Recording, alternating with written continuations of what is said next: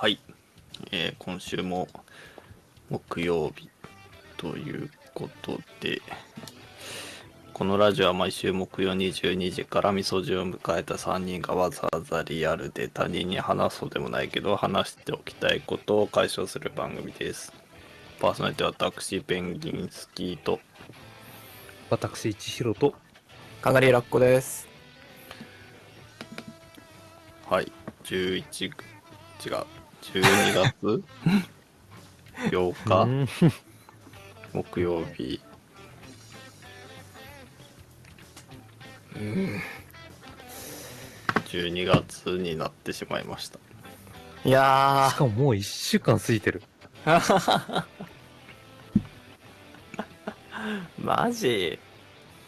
なんかもうみんなが8月ぐらいからもう年末だよって言ってたから。まだ来てなかったのか12月っていう 感じ逆にしてますけどいやー、でもあの頃まだ冗談めかしてたけど、そうなんだよね。余裕があったけど、そうそうそう。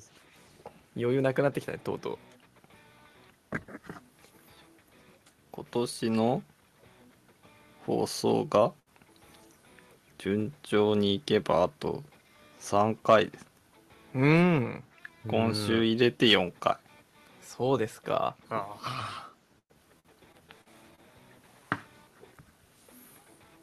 いや、もう初期の、あれだよね、ハンター試験編の密かくらいのスピードだよね。ぐわって、めちゃめちゃ速いやつ。めちゃくちゃ速いやつ。こっちは全然そのスピードに置いて、あの、追いつけなくて、ひ、ひそかってなりながら、首を刈られる速度だよ。そうだな。ああ。もう、何もできねうん。比叡が清流を切った時に何回切ったかわからない桑原君みたいな感じえ。ああ。そうね。もう結局、あれだね、はいイメージ的にはもう相手が、こう、ほら、富樫の描写でさ、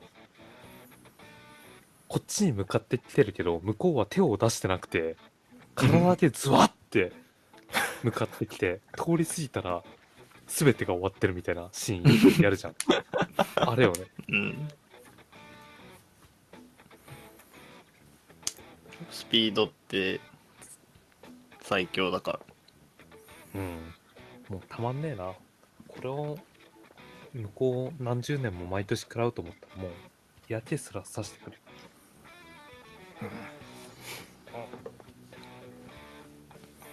まあ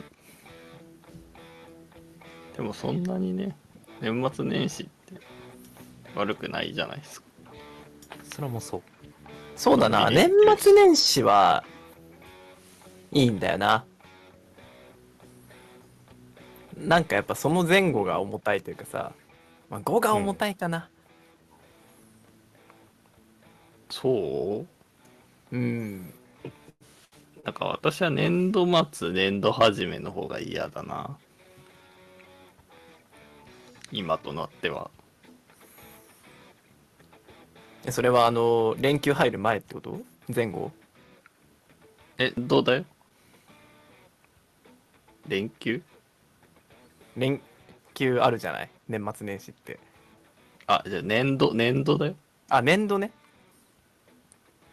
うん年末年始より年度末年度始めの方があ嫌だなってあああ、そこもうシンプルに忙しいもんね。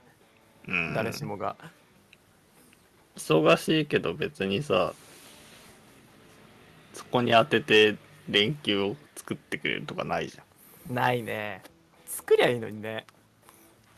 そうだよもうやめたら諦めの 諦めの1週間みたいな そうそうそう。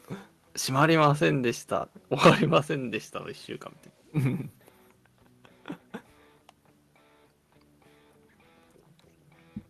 な ね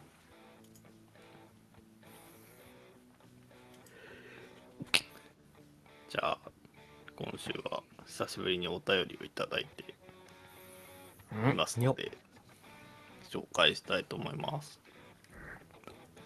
はい。えーラジオネーム、折り合いがつかない笹倉さんからいただいております。えー、アラサー海洋生物の皆様、おはすいすい。おはすいすわすいすいえー12月という数字を見て気持ちが年末モードに切り替わった中プロジェクトが佳境を迎えており折り合い気持ちの折り合いがつかない笹倉です。今年も残すところ3週間で全く働く気が起きませんがなぜ仕事はこちらの気持ちを考えずに増え続けていくのでしょうか。さてこんな状況ですが年末に向けてゲーム付けになる気持ちは作り始めておりちょろちょろ PS5 を起動しています。最近ハマっているのは少し前にパート1のリメイクが PS5 で発売された The Last of Us のシリーズですうんパート1は運び屋のおじさんがポストアポカリプスなアメリカを10代の少女と横断するという話です。ポストアポカリプスの原因は生き物の脳に寄生するキノコで感染した人間がゾンビ化して感染していない人間を襲うという設定でうんウォーキングデッドをイメージしていただいたら大体合っています。うんパート1はおじさんと少女の絆が徐々に深まっていくストーリーがハートフルということでめちゃめちゃ評価が高いのですがパート2については前半でパート1の少女を主人公として操作しつつ後半ではその少女の敵を操作して少女に復讐をしに行くことになりうん。パート1で少女に感情移入したプレイヤーは阿鼻共感したということで賛否両論の嵐でした。へえ私は物語の登場人物にそこまで感情移入せずにゲームをしているためこのような仕打ちは割と平気でむしろ少女を操作していた時間軸の裏側で、えー敵がどのように動いていたか分かる物語の巧みさが面白く個人的にはパート1よりも圧倒的にパート2の方が好きでした。うん。皆様はゲームをされるときどのくらい感情移入されながらゲームをされているでしょうか？年末プレイ予定のゲームなども交えながらご教示いただけますと幸いです。よろしくお願いいたしますということなんですけど。えうーん。これあれだっけなんかあのちょっと前半のシーンが若干ネットミーム化したゲームだっけ？ん？そうなの？なんか少女を背負ってなんか俺たちはまだ大丈夫だ。なんか助けてほしいみたいなことをうん主人公のおっさんが言ったのが行ったところにすごい銃弾を撃ち込まれてなんかそこから必死に逃げるみたいなシーンが確かあって。うん。でなんかそこがあのー海外ゲームユーザーの中でネットミーム化しててへあありとあらゆるそういう一方的な蹂躙の象徴として なるほどね。そうそう扱われてた記憶が若干あるでももゲームタイトルは今日初めて知っううるせえ黙ってろ的な。たそうそうそうそうそう。そう問答無用で。問答無用的な助けてくれって助けを求めたら窮地を逃れてきたのに銃弾を撃ち込まれるみたいなシーンは現実世界でもいっぱいあるので。うんそうな。そうな。あのゲーム映像に雑なタグタグが映像内につけられてあいろんな理不そういうことね。尽にさらされる。そうそうそうそうそう。人たちが銃弾を撃ち込まれるシーンが作られて。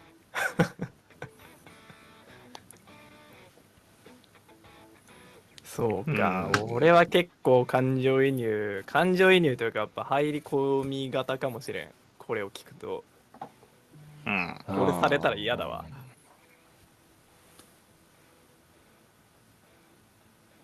え嫌じゃない？どう？いや無理っすね。まああのこの話でどのくらい少女にうん思い入れられるかは分かんないけどうん。きついきついね。まあそうね。俺作り手の性格の悪さに感心しちゃうかもしんないなから。ああそういう意味では笹倉さんの気持ちに近くなる気はする。作った人はある程度てか少女にまあ思い入れできるだろうって思ってわざとやってるってことかな？まあいや多分そうだよね。だってそうじゃないとやっぱ思い入れのなんかあるキャラって作れないじゃん。うんやっぱ平熱でそういうキャラを作るのって難しくて、うん。ある程度熱狂して作った後にうん。すごい苦しみながらうん。そのそれを自他ともにめちゃくちゃにするみたいなそういういきさつな気はしちゃうよね。なんかさたまにそういう作家いるけどマジで意味わかんねえよな。意味わかんない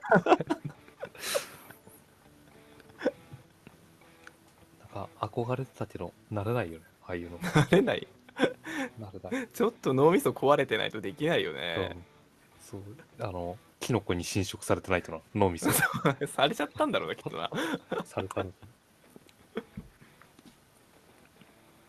あえてやってるんだとするとやっぱりちょっとすごいそういううんと褒める意味でもはないんだけどすごいなと思っちゃうねうん。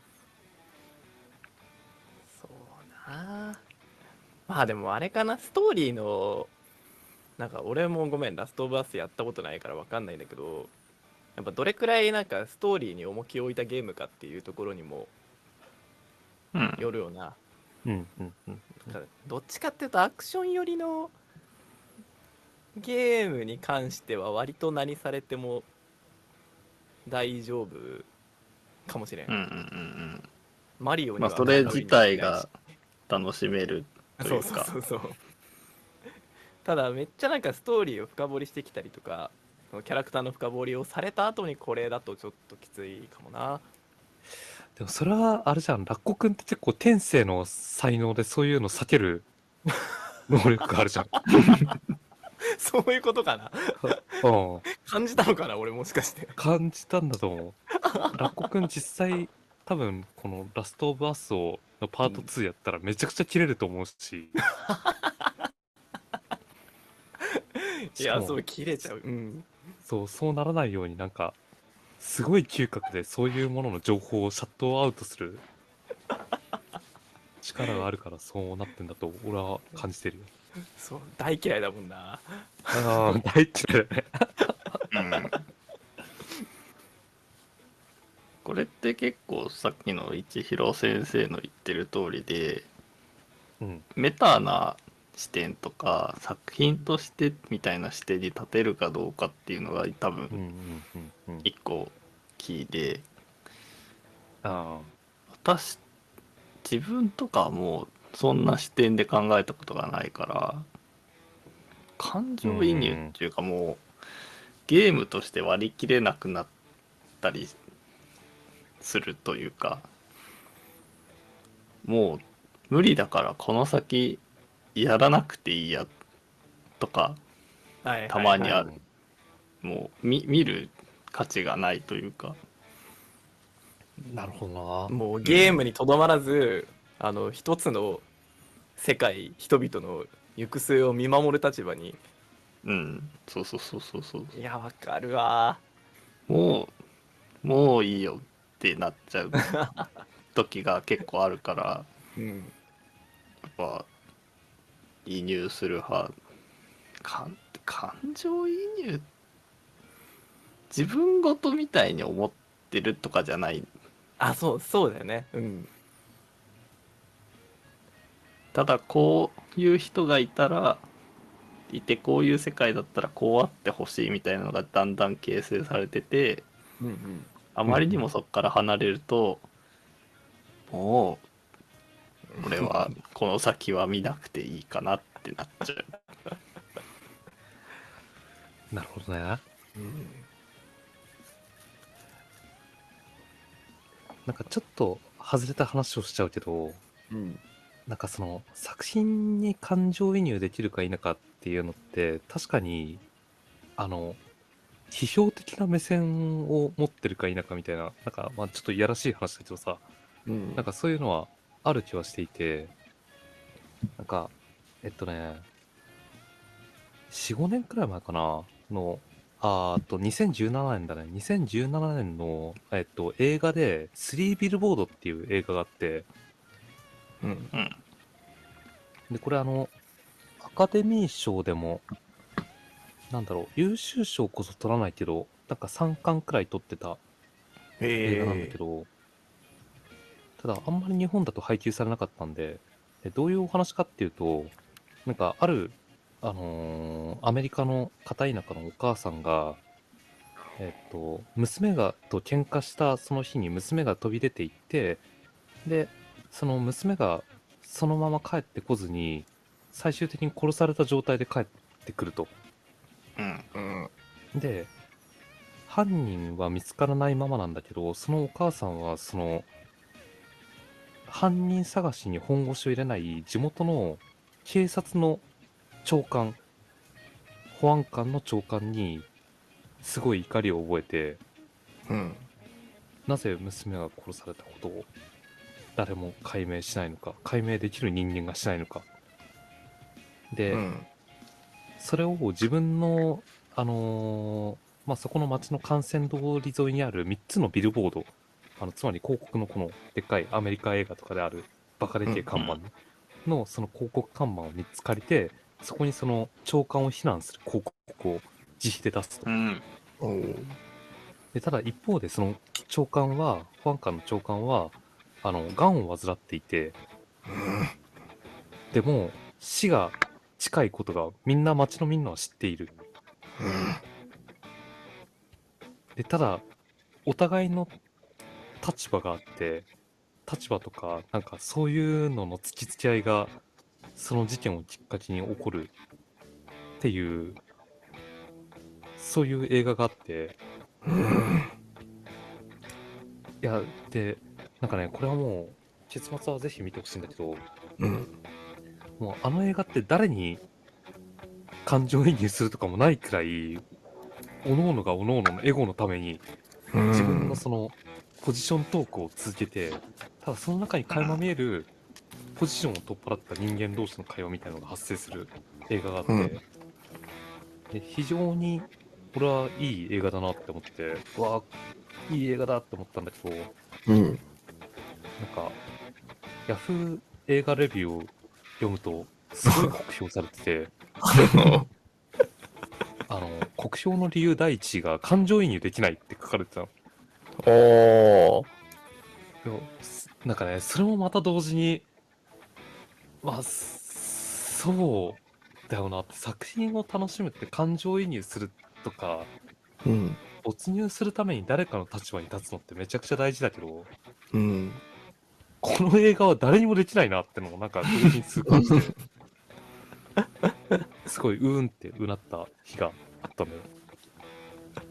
な なるほどね。あでも感情移入できないからその映画を評価あその作品を評価しないっていう立場ではないな自分は。あ、俺もそう。うん。そうだよね。うん。うん。いや感情移入ってか分かる分かるっていうものしか見てなかったら自分の分かる世界しかうん。経験できないじゃん。いやでもゲームってやっぱそこら辺が巧みにできてて、やっぱ自分が操作して、どんどんこう、うん。いろんな恐怖とか驚きとか、勝った時のなんか喜びすらも自分の経験と同一になっていくから、やっぱゲゲームって面白いところは、うん。まあ、ゲームの背景の一部としてあると思ってやっぱそこの、なんていうかな、没入感っていうのはゲームの要素でもあるし、せメタっていう意味ではあのまあネタバレだからあんまりまあでもいいか「バテンカエトス」っていうゲームがゲームキューブであったんですけど。うん。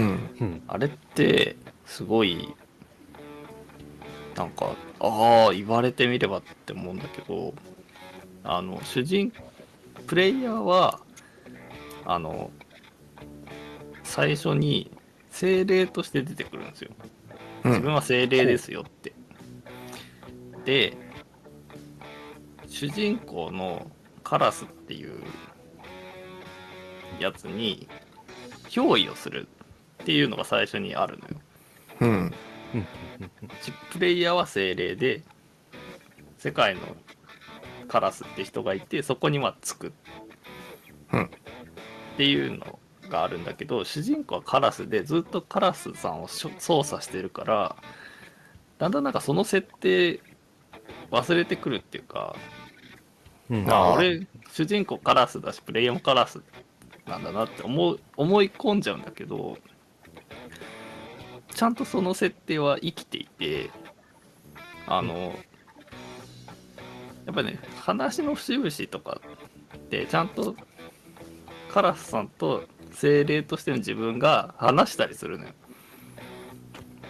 プレイヤーに話しかけてくるみたいな、でお前どう思ってんだみたいな。とか独り言なんだけど、ほとんど。で、物語の中盤で、カラスがパーティーを裏切るの。うん。うーん。その時に、精霊だプレイヤーが知らないところで敵と接触してたりとかしてたっていう話を聞かされるわけ。うーん。その時に、があそうだ、俺、カラスじゃないんだみたいな。ああ。あくまでもその精霊としてカラスについてたから操作してただけであってカラスくんも何をしてたかは全部は知らなかったんだああ、なるほど。ああ、なるほど。そうそうそうで精霊さんである自分を切り離してカラスは敵の組織に行っちゃうでしばらくそのパーティーの違うキャラクターについていくんだけど、うん。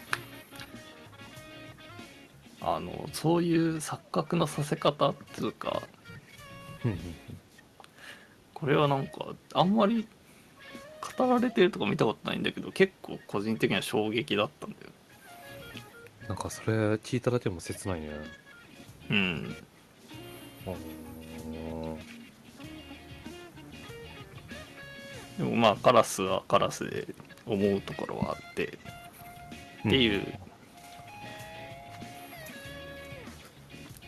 あれは結構操作性操作してるのとそれを裏切られるっていう。のはすごい面白かった。うん。うん感情移入の話じゃなくなっちゃったうん。まあまあまあまあ、でも、そうなんか自分の操作視点とキャラクターの視点が被るみたいなのはあるよね。うん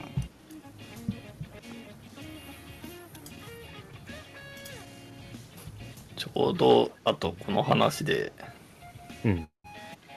似たような話があってうんあのドラッグオンドラグーンってゲームを私好きなんですけどうーん。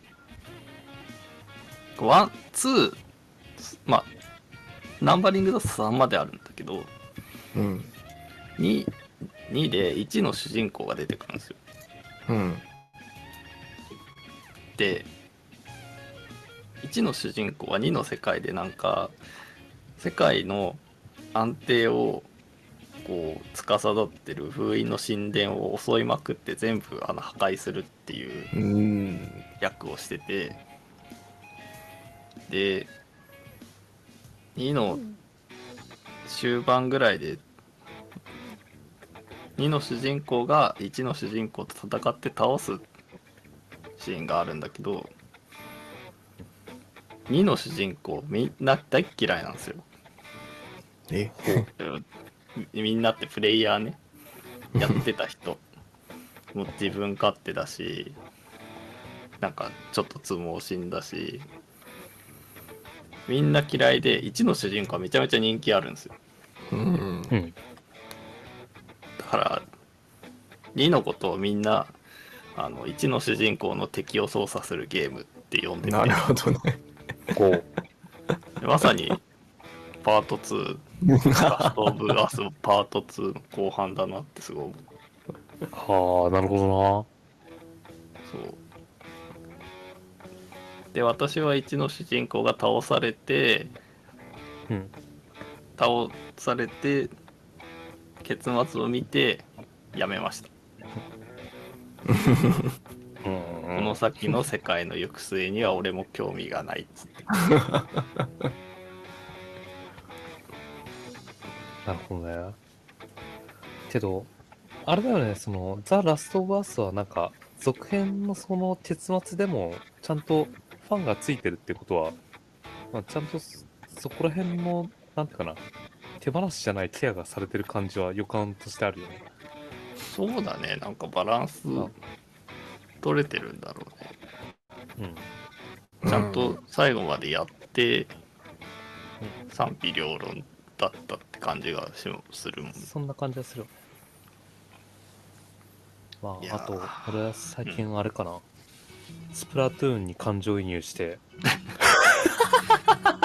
感情を移入するとこないでしょあれいやもう、あれだよ、向かいからハイドラとかが、ババババって撃ってくると、もうこっちプレイヤーだから関係ないのに、ヒャラヒャラって言いながら、ソファーから転げ落ちたりとかしてるんで。一郎先生だけなくて VR とかでやってるとか いや、全然全然。